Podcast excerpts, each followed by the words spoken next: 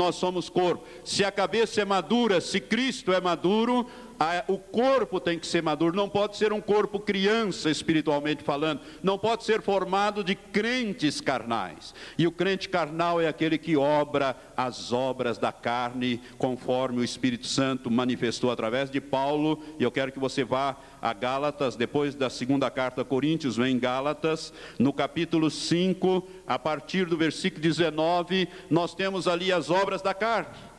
E esta carta aos Gálatas foi escrita aos crentes da igreja da Galácia, ou seja, aos que haviam nascido de novo. A Galácia era uma região na Ásia e Paulo, então, eh, o Espírito Santo manda que Paulo escreva às igrejas da Galácia, aos Gálatas.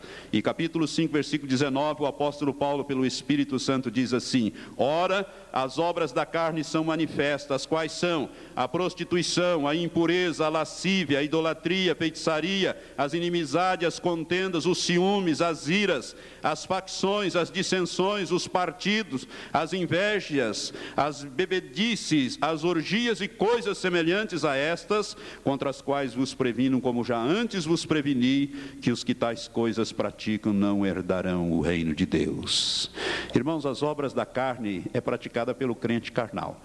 Não é pelo que não nasceu de novo. O que não nasceu de novo está num outro esquema, mas ele pratica essas coisas também, mas isso é natural nele. Mas nós que nascemos de novo não podemos continuar a praticar as obras da carne, porque o apóstolo pelo Espírito diz que os que tais coisas praticam não herdarão nem o reino de Deus. Que dirá o corpo, não vão herdar o reino de Deus na posição de corpo, não vão herdar nem o reino, menos ainda herdar o reino na posição de corpo de Cristo. E eu, quando falei sobre o milênio, eu falei nas várias posições que as pessoas terão no reino de Deus. Amém? Agora veja aqui na sequência, o versículo 22 diz: Mas o fruto do Espírito é, isto é, aquilo que o Espírito Santo produz em nós, e a palavra fruto está no singular, porque é alguma coisa que o Espírito produz em nós, é como se fosse um cacho com muitos baguinhos de uva, né? são nove aqui mencionados, mas o fruto do Espírito é, o fruto do Espírito aonde? Em quem? Em nós. É o que?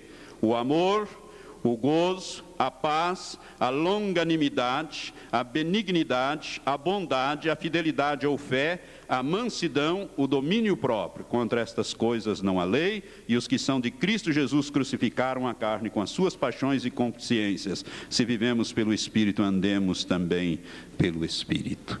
Então, irmãos, o propósito de Deus, quando nós nascemos na família de Deus, criancinhas espirituais, é que nós cresçamos e abandonemos as obras da carne. Por quê? Porque sem abandonar as obras da carne, se nós continuarmos as obras da carne, nós estaremos resistindo à ação do Espírito Santo na nossa vida. Veja bem aquele texto inicial que nós lemos. Esta é a vontade de Deus, a saber, a vossa santificação. E quem rejeita isto, isto é, a santificação, não rejeita o homem, mas rejeita a Deus que vos dá o seu Espírito Santo. O Espírito Santo nos foi dado exatamente para nos limpar, para nos moldar, para nos transformar, para nos tirar estas coisas que concernem as obras da carne.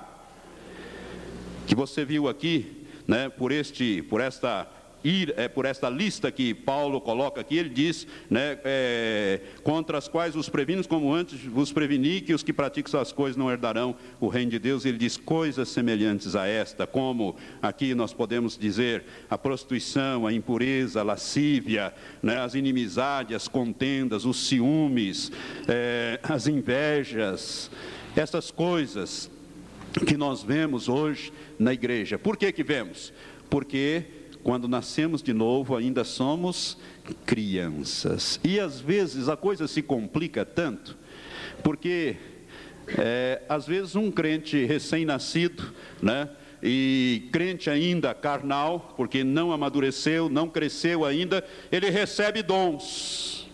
Ele recebe dons. Os dons é, de 1 Coríntios capítulo 12. Então ele é batizado no Espírito Santo, recebe dons e começa então, profetiza, etc e tal, mas ele é crente carnal.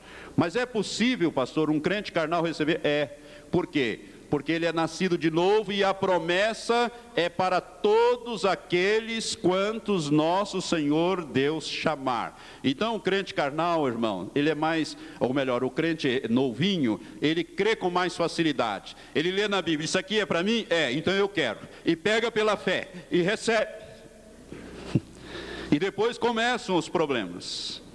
Uma vez orando, eu perguntei, Senhor, mas por que que o Senhor não deixa esses dons só para os mais antigos, mais maduros? Por que, que os, os mais novos na fé, o Senhor dá esses dons, etc? A resposta foi: é porque é para quem crer. Pertence a eles e eles pegam pela fé, recebem pela fé. Então recebe é deles, mas é para o crescimento deles. Ao invés de crescer, o diabo entra ali e começa. Por isso, irmãos, é que eu tenho dito, repetido, insistido. Veja bem, você pode ter os dons espirituais, e o apóstolo Paulo diz isto: ainda que eu falasse a língua dos homens e dos anjos e não tivesse amor, etc., ainda que eu fizesse isso e aquilo, aquilo outro. Capítulo 13 de 1 Coríntios diz isso, porque não são os dons os mais importantes, o mais importante é o fruto do Espírito, que começa com o amor. Paulo diz: Eu vou mostrar um caminho mais excelente. Qual é o caminho? O caminho do amor amor. É o caminho do fruto do Espírito, de Gálatas 5, versículos 22 e 23 que nós lemos. Por quê? Porque se você tiver dom e não tiver fruto, você fica aqui.